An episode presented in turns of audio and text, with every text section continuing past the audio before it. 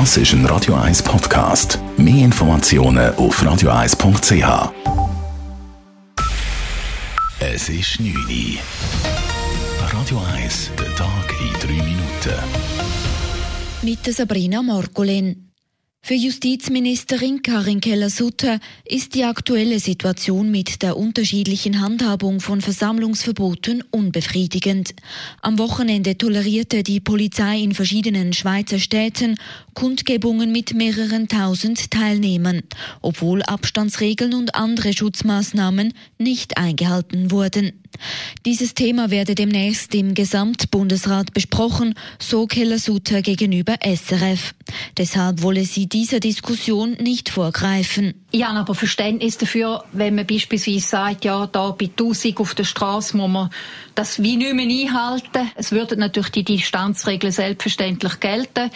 Aber wenn das kritisiert wird, weil man an anderen Orten, wo man drinnen ist, sagt das in einem Kino oder in einem Restaurant, das nicht einhalten, ich glaube, da werden wir müssen eine Antwort geben. Weiter machte sich Keller Sutter für Ferien in der Schweiz stark.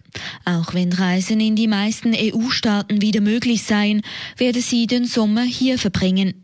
Es gehe auch darum, den von der Corona-Krise schwer getroffenen Schweizer Tourismus zu unterstützen.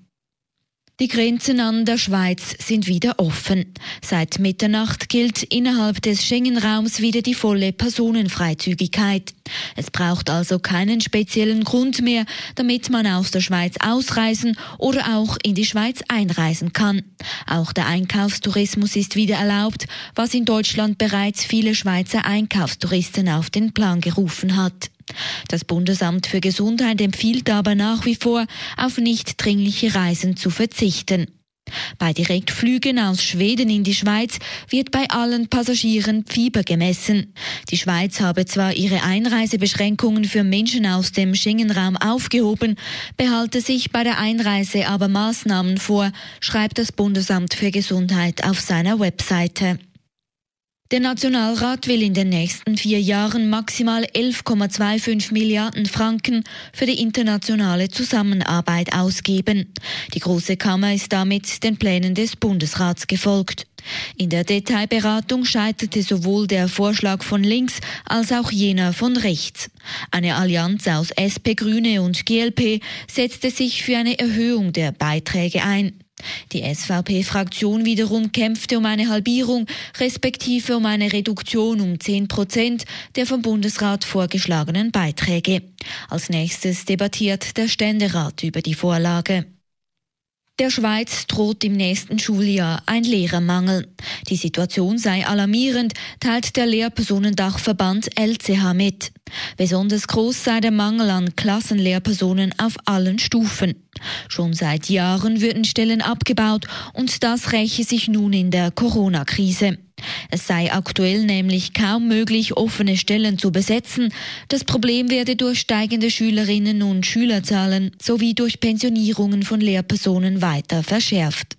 Die Politik müsse rasch Lösungen präsentieren, ansonsten drohe ein Qualitätsverlust im Schweizer Bildungssystem, so der Verband. Radio 1 Wetter. Die Nacht ist es veränderlich bewölkt mit örtlichen Regengüssen. Der morgige Dienstag startet mit vielen Wolken und teilweise nass. Im Verlauf des Tages gibt es aber einen Übergang zu einem Mix aus Wolken, ein bisschen Sonne und einzelnen Regengüssen, lokal auch mit Blitz und Donner. Temperaturen morgen Morgen 13 bis 14 Grad, am Nachmittag gibt es bis zu 20 Grad. Am Mittwoch ist es dann grösstenteils stark bewölkt und häufig nass. Mehr als kühle 16 bis 17 Grad liegen nicht drin. Das war der Tag in 3 Minuten.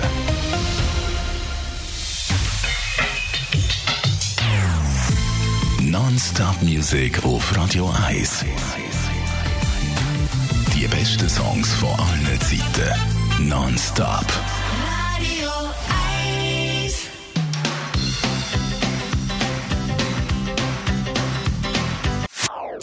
Das ist ein Radio 1 Podcast. Mehr Informationen auf radio1.ch.